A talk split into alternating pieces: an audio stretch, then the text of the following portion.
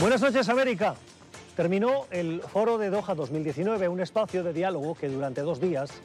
ha reunido aquí en la capital de Qatar a unos 250 oradores de más de 100 países.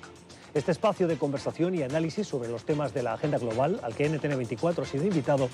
ha contado con el apoyo y la financiación del emir de Qatar, el jeque Tamim Bil Hamad Al Tahin,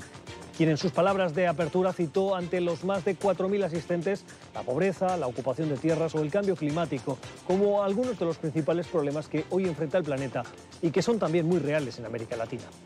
Bajo el lema Reimaginar la gobernanza en un mundo multipolar, en este evento de dos días han participado decisores y expertos internacionales quienes debatieron sobre estos retos globales y las soluciones prácticas que proponen.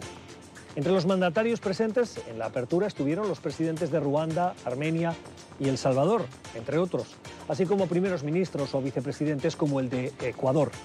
En este programa especial de Cuestión de Poder, hoy les invitamos a que nos acompañen desde Qatar en dos entrevistas exclusivas con las voces latinoamericanas que han representado a nuestro continente en este foro internacional.